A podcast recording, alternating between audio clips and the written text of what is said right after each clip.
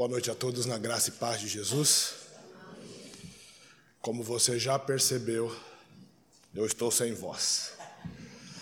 Passei a semana inteira lidando com uma rinite alérgica e dei aula sexta-noite no Charles Spurgeon e ontem o dia inteiro com ar condicionado de cada lado voltado para mim. E eu não percebi que eu estava perdendo a voz. Me empolguei com a aula e tomando água o tempo todo.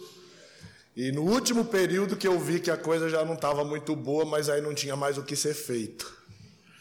Então eu vou precisar que você me perdoe. E eu espero ter voz para pregar e que isso não te distraia. Também quero compartilhar da minha alegria em poder conhecer essa igreja que já por tempos ouvia falar, e o Senhor me deu o privilégio de, de estar na BCB aqui o ano passado em Fortaleza, tenho acompanhado isso desde que ela começou, e o ano passado viemos efetivamente, foi um tempo abençoado de ver o que Deus tem feito aqui, e também da alegria, da comunhão, da amizade com irmãos, e dessa vez a, a minha alegria é tanta que eu perdi até a voz, que a Sheila conseguiu vir comigo. Nós temos três filhos. O Isaac está indo para 20 anos, a Belle, Isabelle tem 16 e a Sarinha acabou de fazer 9. E ela está animadíssima porque ela acabou de fazer 9. E por causa disso, a Sheila quase nunca consegue me acompanhar em viagens assim por causa das escolas e da demanda de casa, mas dessa vez a gente planejou e foi possível. O Júnior e a Larissa tão bondosamente estão nos recebendo e é uma alegria podermos compartilhar a palavra do Senhor. Você pode abrir a sua Bíblia comigo no Evangelho de João, no capítulo 2. Evangelho de João, capítulo 2, versículos 23 a 25. Evangelho de João, capítulo 2, versículos 23 a 25.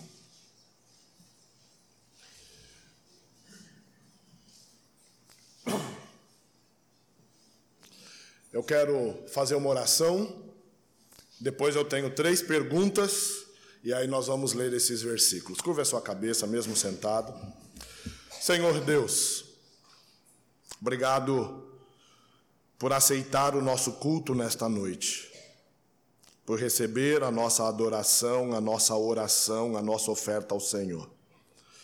Que o Senhor seja honrado e engrandecido enquanto o teu povo está reunido aqui. Mas agora, o nosso desejo e necessidade é ouvirmos a voz do Senhor. Lemos as Escrituras e conhecemos o Senhor por meio desse trecho. Que o Espírito Santo do Senhor ilumine as nossas mentes, dando-nos o entendimento da palavra, despertando-nos acerca de onde estamos no nosso relacionamento com o Senhor e alcançando-nos com a sua graça e misericórdia e salvando também aqueles que porventura ainda não conheçam o Senhor. Que esse seja um tempo precioso para que a vontade soberana do Senhor seja feita sobre as nossas vidas, no nome de Jesus. Amém. Quem aprova a sua fé? Quando você dá testemunho da sua fé, quem garante que é uma boa fé? Você já pensou nisso? Quem olha para as convicções que você tem e diz que você tem razão quando você fala das suas convicções de fé. Se você viesse aqui à frente agora e desse o seu testemunho de salvação, qual seria o seu testemunho de salvação? Você já parou para pensar que a maioria dos testemunhos de salvação nunca falam de Jesus? Me conta da sua salvação. Então, eu nasci num lar cristão, O meu pai era pastor, ah, o meu avô foi um missionário, o meu bisavô foi implantador de igreja. E não, eu não perguntei o seu histórico familiar. Eu perguntei o seu testemunho de salvação. Qual é o seu testemunho de salvação? Então, eu era um drogado, um viciado, e hoje estou aqui. Quem aprova a fé que nós temos? Por que, que você acha que é salvo? Algumas pessoas já me disseram assim: eu estava participando de um culto, o pastor pregou, eu entendi o que ele pregou, ele fez um apelo, eu levantei a minha mão, eu fui à frente, ele orou por mim e por isso eu sou salvo. Outro disse assim: eu estava numa igreja que depois que eu falei que eu queria aceitar Jesus, eles me deram um cartão e eu preenchi um cartão. Eu preenchi o cartão, então como eu não sou salvo? Eu preenchi o cartão. Evangelho de João, capítulo 2, para a gente entender, o Evangelho de João é o quarto evangelho e você sabe disso. Ele foi escrito algumas décadas depois dos três primeiros evangelhos. 92% de todo o conteúdo do Evangelho de João não contém nos outros três primeiros evangelhos.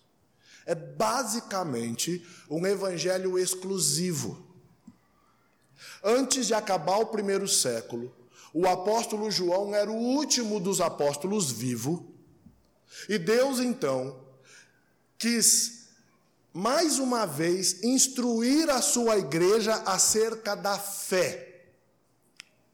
No capítulo 20, no versículo 30 do Evangelho de João, o apóstolo diz assim: muitas coisas Jesus fez, muitos sinais Jesus realizou, mas aqueles que estão registrados neste livro foram registrados para que vocês creiam que ele é o Filho de Deus. Depois de algumas décadas, antes do apóstolo João morrer, ele queria se certificar que a igreja tinha clareza sobre o seu testemunho de fé, tinha clareza sobre o seu acreditar em Jesus. Então, João nos conta alguns dos sinais que Jesus realizou, de maneira objetiva, sete. E o final do capítulo 2 é o primeiro dos sete sinais que Jesus realiza, fora a sua ressurreição. Quando Jesus realiza aquele sinal e depois ele vai ao templo e ele purifica o templo daqueles cambistas, João nos dá um relatório do que foram aqueles últimos dias e aqueles últimos eventos. João capítulo 2, versículo 23, ele diz assim: Estando ele, ele Jesus, em Jerusalém, durante a festa da Páscoa, muitos, muitos, vendo os sinais que ele fazia, creram no seu nome. E a igreja lendo isso diria: Amém. Mas olha o versículo 24 mas o próprio Jesus não se confiava a eles, porque os conhecia a todos. E não precisava de que ninguém lhes desse testemunho a respeito do homem, porque ele mesmo sabia o que era a natureza humana. Eu quero pensar com os irmãos nessa noite que Jesus autentica a nossa fé por causa de quem Ele é e não por causa da nossa fé. Jesus autentica a nossa fé por causa de quem Ele é e não por causa da nossa fé. Não é interessante nós olharmos para esses versículos e verificamos que houve uma manifestação de fé em Jesus. Mas Jesus não acreditou naquela manifestação de fé. Há nesses versículos, e nós podemos olhar pelo próprio contexto do capítulo 2, Algumas razões para Jesus não acreditar em qualquer manifestação de fé. Jesus não acreditar em qualquer um que diga que crê nele. Ninguém que fala que acredita em Jesus, só porque falou isso, acredita. A primeira razão que nós encontramos nesse texto bíblico, nessas, desse relatório do apóstolo João, que nos ajuda a entender por que Jesus não acredita numa manifestação de fé, é porque uma manifestação de fé não é genuína apenas no desejo de se ver milagres. Jesus não acredita numa manifestação de fé baseada apenas no desejo de se ver milagres. O versículo 23, estando ele em Jerusalém durante a festa da Páscoa, muitos vendo os sinais que ele fazia, creram no seu nome. Nos dias que seguiram a festa da Páscoa, Jesus permaneceu em Jerusalém mais algum tempo, e o texto bíblico diz que ele realizou muitos outros milagres, não diz quais foram. João, aqui no Evangelho, não conta quais foram esses outros milagres que Jesus fizera depois que acabou a festa da Páscoa.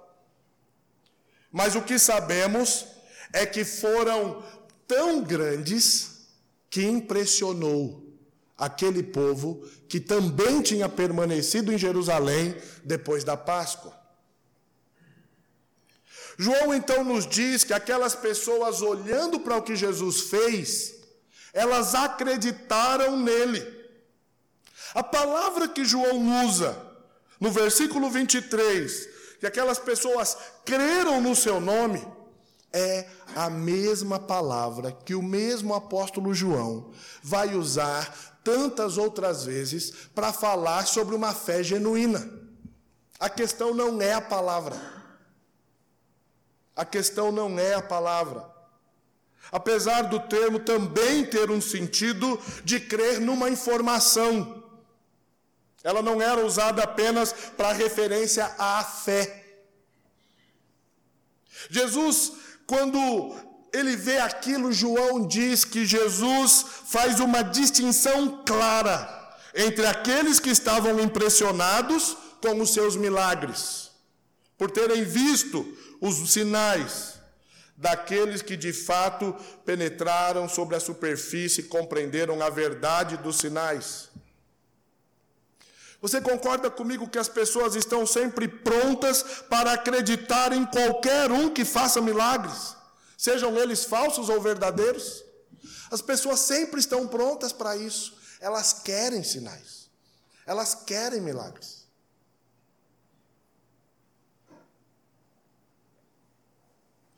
No dia 14 de maio de 1914, de 2014, melhor dizendo, a Igreja Católica aprovou a canonização do Papa Paulo VI, porque ele foi atribuído uma cura milagrosa de uma criança ainda no ventre da sua mãe.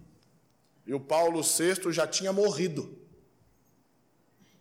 Esse é só um dos exemplos em que o mundo, o tempo todo, está procurando por algum sinal e milagre porque se não tiver sinal e milagre, eles não creem. Jesus Cristo diz o seguinte: Ele chama a nossa atenção para que o entendimento sobre quem Ele é não deveria estar baseado simplesmente nos milagres.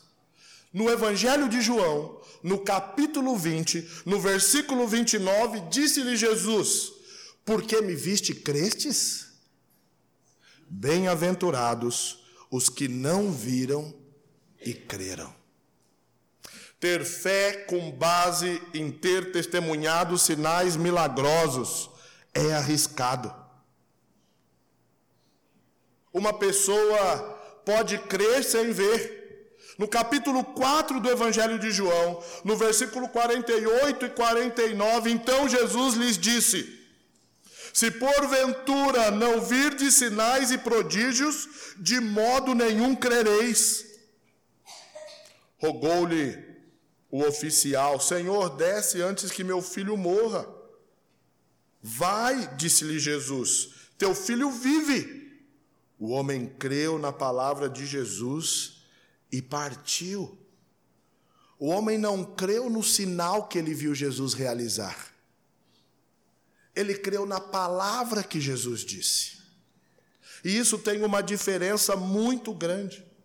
A primeira razão que nós encontramos em João 2:23 sobre Jesus não acreditar em qualquer tipo de fé é que Jesus não acredita numa manifestação de fé baseada apenas no desejo de se ver milagres.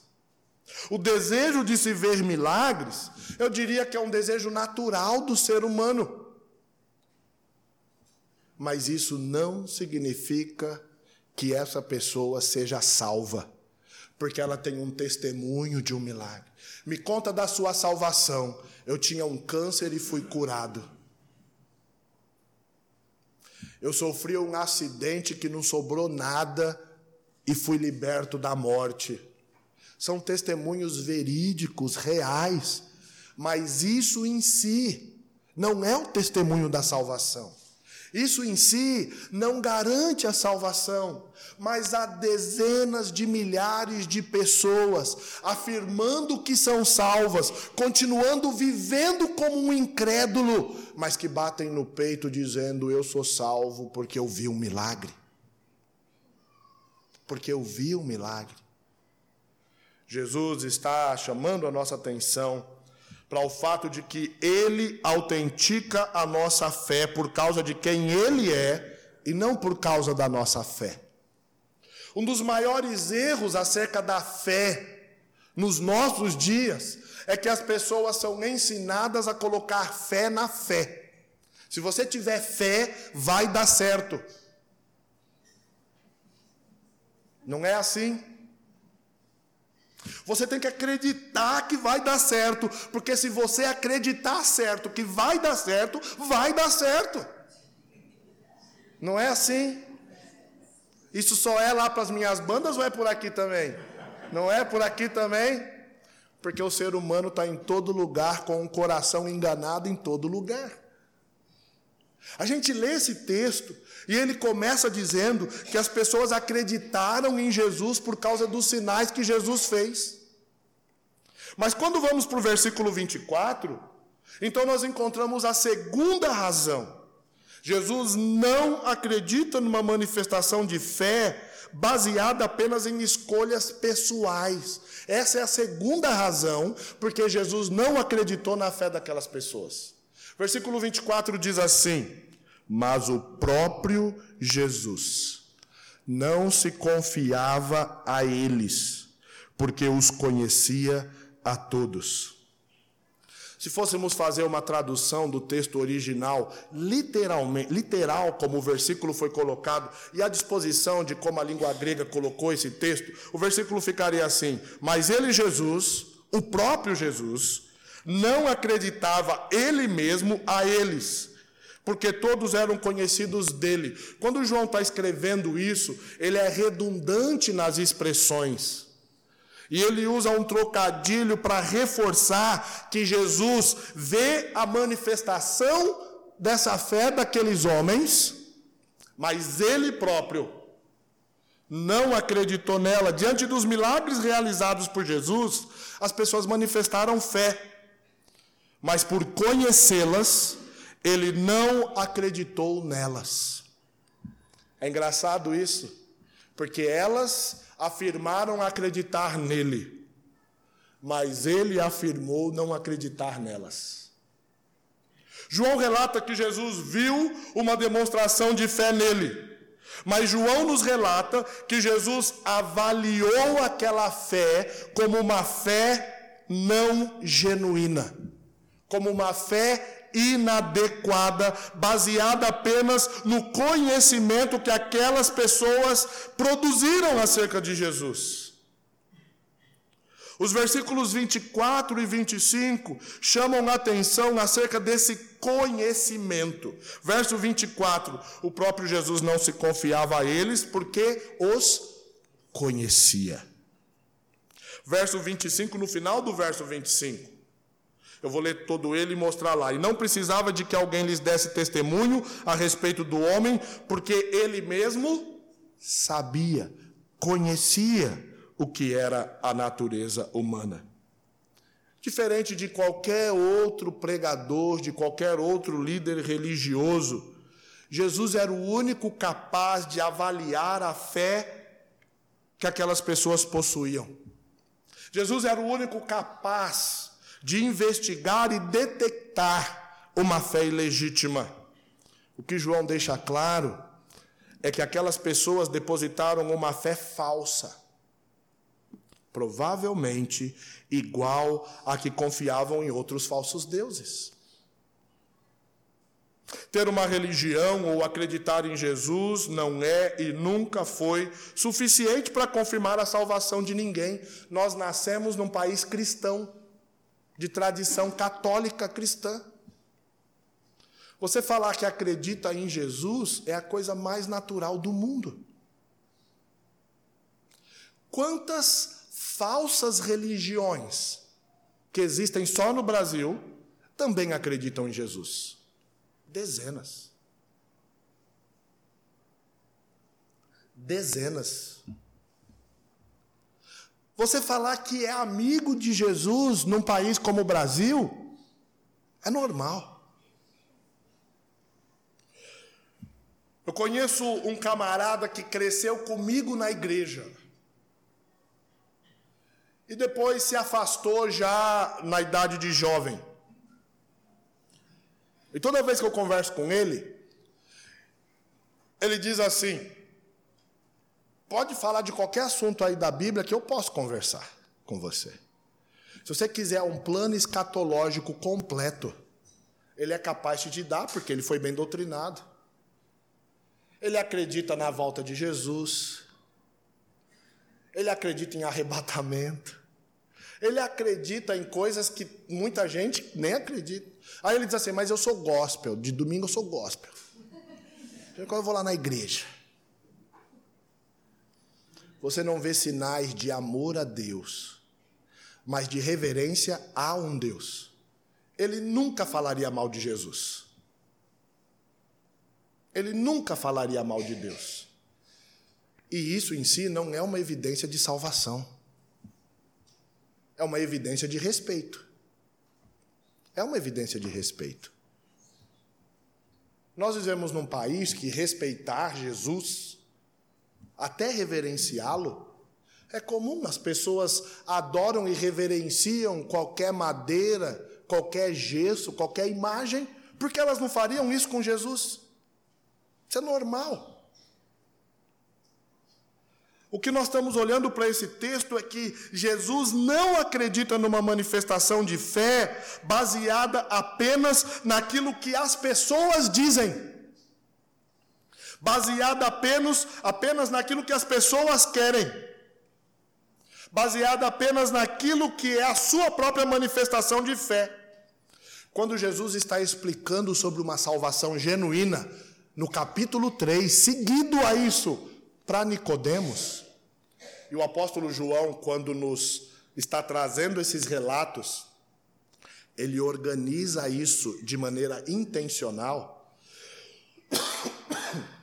No capítulo 2, ele mostra o que é uma manifestação de fé não genuína. E imediatamente no capítulo 3, ele mostra Jesus conversando com Nicodemos e explicando o que é uma manifestação de fé genuína. E no versículo 8, quando Jesus está explicando de onde vem uma salvação genuína, ele usa até uma metáfora: o vento sopra onde quer. Ouves a sua voz, mas não sabes de onde vem, nem para onde vai. Assim é todo o que é nascido do Espírito. A obra da salvação e a produção de fé num coração morto espiritualmente só é possível pela ação do Espírito. A palavra no Novo Testamento para espírito é a mesma palavra para vento. Pneuma. E a palavra para espírito no Antigo Testamento é a mesma palavra para vento ou sopro, ruar. João aqui, ele faz um trocadilho com as palavras, mas o que ele quer dizer é: o ser humano não pode controlar de onde o vento vai e para onde, de onde o vento vem e para onde o vento vai. Assim é o espírito do Senhor. Todo que é nascido do espírito ele vai ter uma fé genuína. A atuação íntima do Espírito no coração humano não pode ser controlada pelo ser humano. Não pode ser controlada pelos efeitos que o ser humano quer demonstrar da sua fé. Mas ela vem do próprio Deus, é isso que João quer que a gente entenda. No capítulo 6 do Evangelho de João, no versículo 37, ele vai dizer assim: Todo aquele que o Pai me dá, esse virá a mim. E o que vem a mim, de modo nenhum o lançarei fora. Quando ele usa a expressão de modo nenhum, na estrutura da língua grega, ele usa duas negativas juntas. Quando na língua grega você tem um advérbio de negação e a negação juntos, ele fala de algo que é impossível ser alterado. É a maneira que a gramática da língua quer expressar um superlativo, já que não há um superlativo lá na língua. De modo algum é impossível. Todo o que o Pai me der, esse virá a mim. E o que vier a mim, de modo algum será lançado fora. O que João estava querendo que nós compreendêssemos é que nós, em si mesmos, não podemos produzir uma fé genuína. A razão é que todos nascemos mortos em nossos delitos e pecados, separados de Deus. E um morto não pode pensar nada, fazer nada, decidir nada e escolher nada. Jesus autentica a nossa fé por causa de quem Ele é e não por causa da nossa fé. A primeira razão é Jesus não acredita numa manifestação de fé baseada apenas no desejo de se ver milagres. Porque um milagre vai impactar pessoas. A segunda razão para isso é que Jesus não acredita numa manifestação de fé baseada apenas em escolhas pessoais. As escolhas pessoais em si não demonstram uma fé genuína, porque é o Espírito de Deus que revela ao próprio Deus, convencendo o homem do seu pecado, justiça e juízo. A terceira razão, Jesus não acredita numa manifestação de fé baseada apenas em testemunhos de homens. Verso 25: E não precisava de que alguém lhe desse testemunho a respeito do homem, porque ele mesmo sabia o que era a natureza humana. João nos relata que Jesus, ao ver a demonstração de fé das pessoas, por causa da sua obra, ele chega à conclusão de que era uma fé inadequada, porque ele era capaz de conhecer o coração humano. As próprias pessoas que manifestaram aquela fé, não. Talvez aqui João esteja mostrando que não adianta fazer aquela indicação. Sabe assim, ser amigo de alguém que pode dar um jeitinho nas coisas. É quase impossível conseguir um emprego sem que alguém indique. Porque é tão escasso uma vaga de emprego, porque quando uma empresa abre uma vaga de emprego, sempre tem alguém que indique. O Isaac começou a trabalhar e nós queríamos que ele fizesse isso. Eu não tinha pensado no negócio de cobrar aluguel, mas eu gostei demais dessa história. Gostei demais. É bom que o meu voo é longo e eu vou ter tempo de escrever um contrato para chegar em casa. Mas nós queríamos que ele ganhasse experiência para a vida como um homem que vai sustentar um lar e ao mesmo tempo estivesse estudando.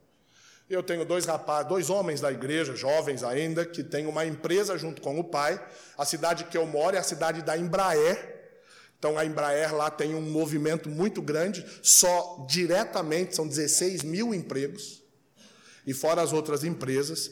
E essa empresa, eles fazem os estofados dos aviões para um dos modelos da Embraer.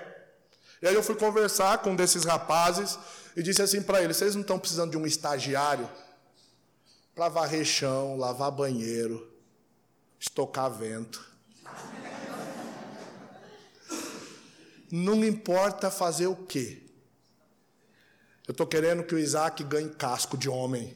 Ele já chegou a hora agora de ver como é a vida lá fora de um homem trabalhando. Então não importa qual o serviço, eles não estão precisando, e eles estavam. E eles tinham lá duas vagas: uma de ajudante geral e a outra no escritório. E aí ele me falou assim: Ô oh, pastor, coincidentemente tem essas duas vagas aí. Eu falei assim: já não é mais comigo. Você pode marcar uma entrevista com ele, você entrevista ele e você decide. E dessa conversa para frente, você esquece que ele é meu filho e esquece dessa nossa conversa.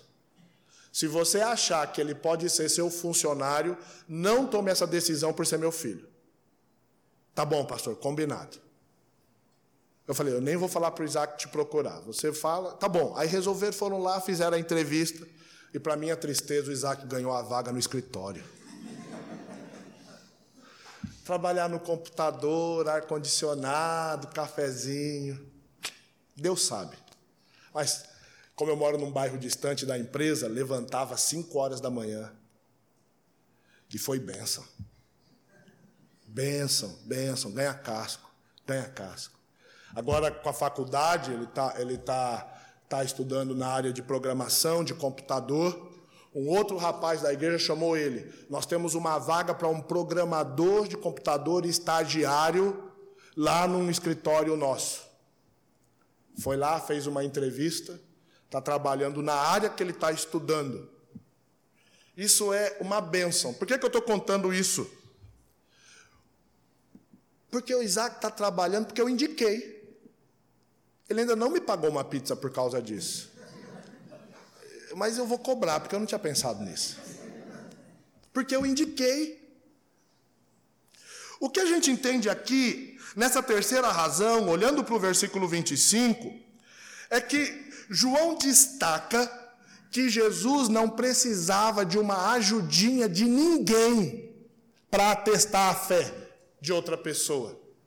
Jesus não precisava dizer assim, Pastor Genuan, eu estou pensando ali na fé daquele irmão, o senhor pode me ajudar aqui sobre isso? Não, o apóstolo João diz, eu, e não precisava de que alguém lhe desse testemunho a respeito do homem. Jesus não acredita numa manifestação de fé baseada apenas em testemunhos de homens, e a razão para isso é que ele é o próprio Deus. Ele conhece o coração humano. E naquele caso, lembra que Jesus está encarnado. Parece que foi bem fácil para Jesus detectar a diferença de uma fé genuína e de uma fé falsa. Por quê? Porque a fé genuína estava muito concentrada naquilo que eles viram dos sinais. Ela foi uma fé fácil e imediata. Não foi o que o Espírito de Deus fez, mas foi o que as pessoas quiseram fazer. No capítulo 6 do Evangelho de João, nos versículos 63 a 66, nós entendemos que somente Deus é capaz de conhecer o coração humano e, portanto, somente Deus é capaz de julgar a nossa fé. O Espírito é o que vivifica. A carne para nada aproveita. As palavras que eu vos tenho dito são espírito e são vida. Contudo, há descrentes onde? Entre vós. Aqueles que estavam seguindo Jesus, aqueles que estavam aplaudindo Jesus, aqueles que estavam questionando Jesus, aquele povo que estava atrás de Jesus por causa dos seus milagres. E o texto diz que a própria afirmação do Senhor é que havia descrentes entre eles, pois Jesus sabia desde o princípio quais eram os que não criam e quem o havia de trair, acerca dos próprios discípulos. E prosseguiu: Por causa disto é que vos tenho dito: ninguém poderá vir a mim se pelo Pai não lhe for concedido. À vista disso, muitos dos seus discípulos o abandonaram e não andavam com ele. Você tem que lembrar que a palavra discípulo significa seguidor. As pessoas estavam seguindo Jesus enquanto ele multiplicava pães, que é o caso do capítulo 6. Jesus estava as pessoas estavam seguindo Jesus enquanto ele realizava milagres. A hora que ele confronta a motivação pela qual aquelas pessoas o seguiam, elas o abandonam. Elas o abandonam. Queridos, o apóstolo Paulo não, o apóstolo João não escreveu esse evangelho para nos confundir. O evangelho foi escrito para a igreja de Jesus. Quando João escreve o evangelho no início da década de 90, ele ficou responsável por aquilo que nós chamamos de comunidade joanina, aquelas igrejas na Ásia, muitas igrejas agora com novos pastores, porque os, os, os apóstolos tinham morrido. E antes dele, João morrer, Deus queria se certificar que a igreja ficasse firme num testemunho genuíno de fé, não baseada nas suas escolhas, não baseada nos seus critérios, não baseada nos seus interesses, mas baseada nele mesmo. Nós começamos o capítulo 2 com Jesus num casamento em Caná da Galileia. E ele transforma aquela água em vinho. Depois nós vemos Jesus descendo para Cafarnaum com sua mãe, ele vai para Páscoa em Jerusalém, e ele purifica o templo daqueles cambistas, e ele vai testemunhando do que ele faria, e as pessoas atrás dele, as pessoas o procurando para ele resolver problemas. Ele foi procurado pela própria mãe no casamento para resolver o problema da falta do vinho. E ele diz: Que tenho contigo? As pessoas procurando Jesus para tentar se livrar de perseguições. Pessoas procurando Jesus apenas para que ele pudesse ajudá-las. Onde a fé de todos esses estavam errada. Um escritor bíblico do passado diz assim: eles se convenceram de que Cristo era algum grande profeta e provavelmente até mesmo lhe atribuíram o ofício de Messias. Mas, como não compreendiam o ofício especial do Messias, sua fé era absurda, apegada como eram ao mundo e às coisas terrenas. Quero concluir a mensagem entendendo que João não escreve o Evangelho para nos confundir. Mas Ele quer que tenhamos certeza que não somos capazes de perscrutarmos o próprio coração. E por causa disso, não sermos confundidos com um testemunho de fé que não seja genuíno. Jesus autentica a nossa fé por causa de quem Ele é. Mas num primeiro momento, procuramos Jesus pelos interesses que temos, os nossos milagres que precisamos que aconteçam na saúde, os nossos milagres que precisamos que aconteçam em nossas casas, os nossos milagres que precisamos que aconteçam em nossa vida financeira, os nossos milagres que nós precisamos que aconteçam no nosso país e no mundo. E é verdade que nós precisamos de todas essas coisas. Mas se nós olharmos para Jesus apenas como alguém que pode satisfazer as nossas necessidades terrenas, nós não vamos conseguir crer nele por quem ele é.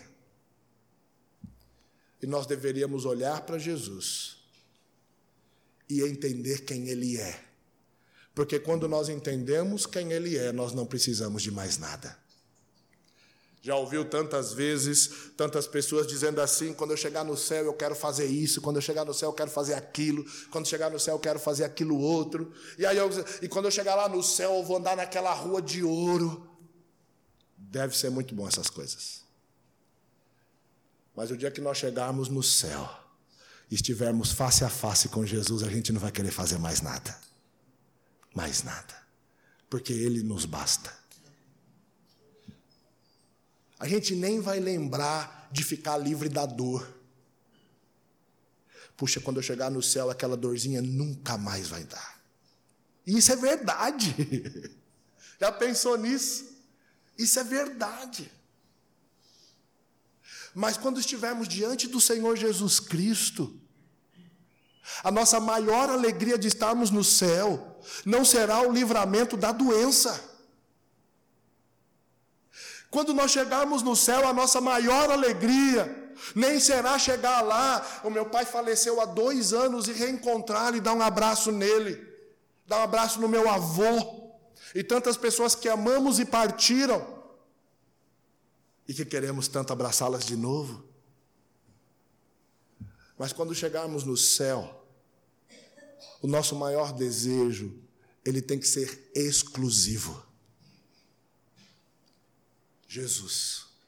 E por causa disso, o apóstolo João chama a nossa atenção para que nós olhemos para a nossa fé, para a nossa salvação e para o nosso testemunho como um fruto da ação de Deus, graciosa, amorosa, redentora sobre as nossas vidas. Se você chega a Jesus e chegou a Jesus só impressionado porque ele curou alguém, você ainda não o conhece, porque ele continua sendo Deus mesmo quando não cura. As pessoas vão morrer com enfermidades. As pessoas vão morrer em acidentes, porque é o plano de Deus. E Deus não é menos Deus por causa disso. Nós nos perdemos no nosso testemunho de fé porque concentramos naquilo que queremos. Alguém tem um testemunho para dar? Olha, minha irmã estava com câncer e foi curada. Deus é bom. Mas quantas vezes você ouviu alguém dizer assim: minha irmã estava com um câncer, ela faleceu e Deus é bom, aleluia. A gente só tem dito que Deus é bom quando as coisas nos favorecem. Estamos iguais àquelas pessoas Acreditamos em Jesus quando vemos o milagre. E Jesus diz: Não é por esse caminho que vocês têm que acreditar em mim. Eu sou bom sempre. Eu sou Deus sempre. Eu sou Salvador sempre. A fé genuína em Jesus, ela vai reconhecer todos os sinais e milagres que ele fez mas os sinais e milagres nunca serão superiores a quem Ele é. Amém? Eu comecei a mensagem fazendo algumas perguntas que eu quero terminar fazendo a você. Eu não vim aqui para dizer que você não é salvo, quem sou eu? Mas eu vim aqui para nos ajudar a olhar para a palavra de Deus e ouvirmos a voz do Senhor, pensando ah, como nós temos testemunhado da nossa fé. Quem aprova a sua fé? Quem atesta as suas convicções? Como você dá testemunho da sua salvação? Não importa a sua história de vida. O dia que te convidarem para dar testemunho da salvação, diga quem Jesus é. Porque foi isso que salvou a sua vida. Não foi a sua história. Assim, ah, eu nasci num lar cristão, minha história é meio sem graça, então não vou falar nada. Não, eu não, eu fui um assassino. Fiquei preso não sei quanto tempo. Opa! Aí o testemunho, o povo gosta, aplaude. Ninguém será salvo se não for por meio da graça de Jesus. Todas as nossas salvações, a salvação de todos nós é igual, independente da nossa história de vida. Por isso, Jesus não acreditou na fé deles, porque eles estavam usando seus interesses para provar a sua fé. Mas nós só provamos a nossa fé em Jesus Cristo. E isso tem que nos alegrar. Isso tem que nos consolar. Isso tem que nos sustentar. E tem que criar em nós todos os dias o anseio pelo encontro com o Senhor. O desejo desse encontro com o Senhor. Porque é isso que nós queremos. Nós queremos vê-lo face a face. E aqueles que creem genuinamente nele o verão face a face. Amém? Vamos orar. Senhor Deus, somos enganados pelos nossos próprios conceitos tantas e tantas vezes. Enganados em acharmos que nós manipulamos a maneira como cremos no Senhor e fazemos isso sem perceber. Mas o Senhor nos dá mais uma oportunidade nessa noite de considerarmos a nossa fé em Ti, não baseada nos nossos méritos, nas nossas capacidades, sequer nos nossos interesses, mas baseada em quem o Senhor é. Que a supremacia do Senhor Jesus Cristo seja a única evidência que atesta a nossa fé. Que a superioridade de Jesus Cristo sobre tudo o que ele fez seja a única evidência do nosso testemunho de fé. E que se porventura alguém não tem essa fé, olha com graça e misericórdia sobre essas vidas. E que teu Espírito os convença do seu pecado, justiça e juízo. E que possam ser vivificados para essa nova vida que o Senhor Jesus oferece e que nós possamos todos os dias vivermos centrados exclusivamente no Senhor e na graça que o Senhor deu a cada um de nós, para que a nossa fé engrandeça o seu nome. Obrigado pela tua palavra no nome de Jesus. Amém.